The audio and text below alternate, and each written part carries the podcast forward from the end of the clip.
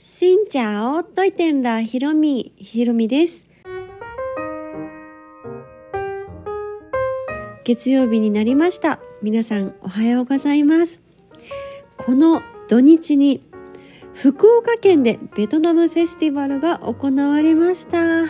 日はそんな話をしようと思うんですが、今現在私は福岡のホテルにおります。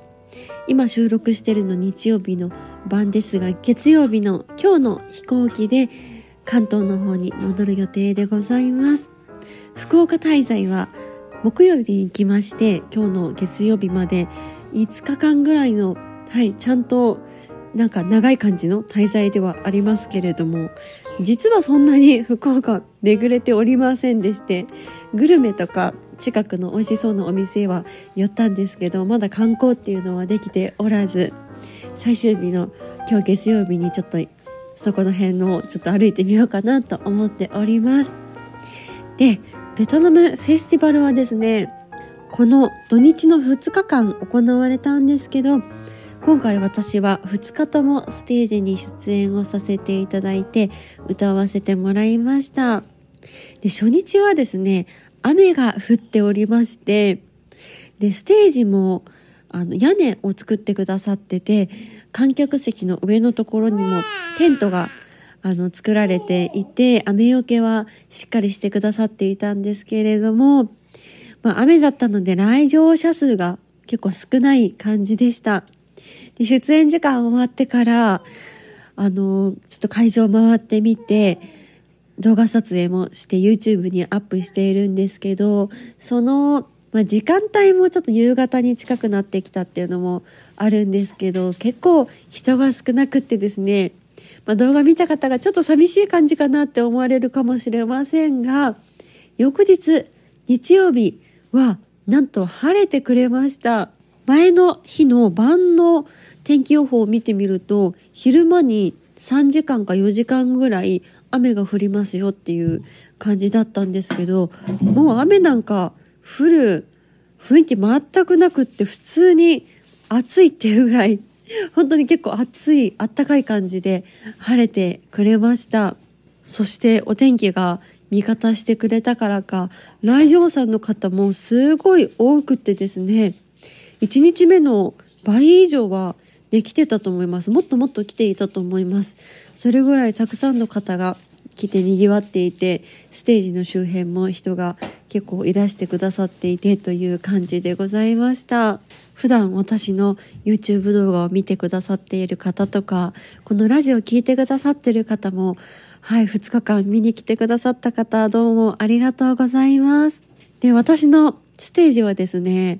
先週は娘から胃腸炎をもらって、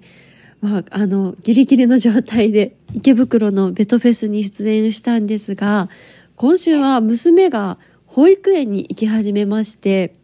早速保育園から風邪をもらってきて、その風邪を私がもらって、今回もちょっとギリギリな状態での、実はそういうステージ出演でございました。まだまだ鼻声で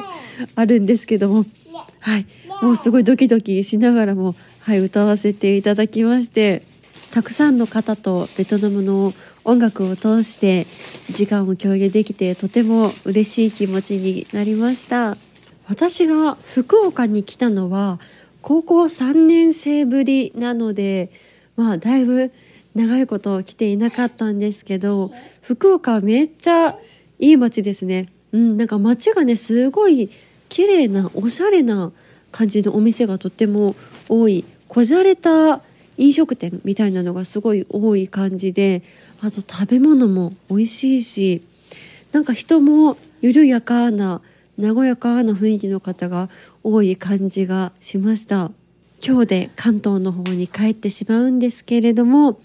またベトフェスがあったら福岡にも訪れたいですしベトフェスなくても福岡に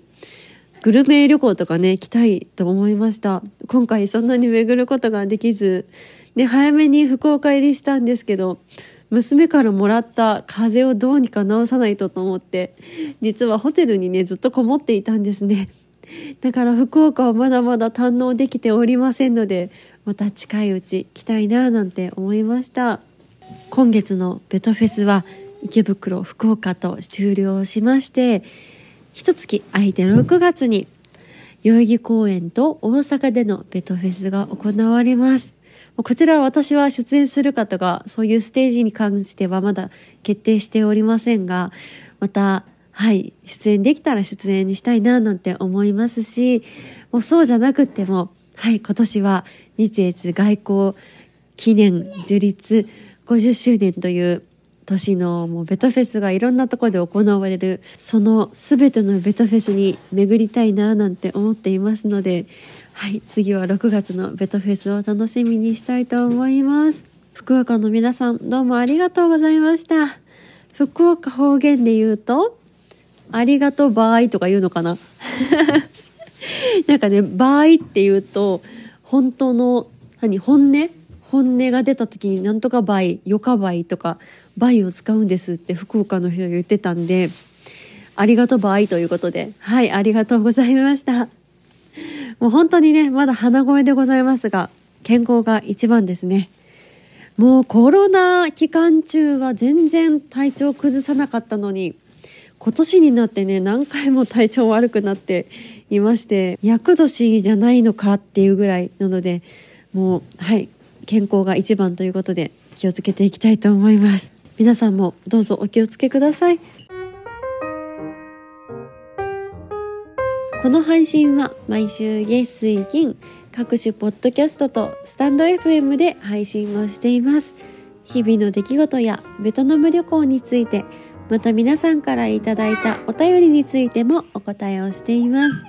お便りフォームからスタンド FM の方はレターから質問やメッセージ、こんなことお話ししてほしいなど送っていただけたら嬉しいです。それではまた次の配信でお会いしましょう。変がプライ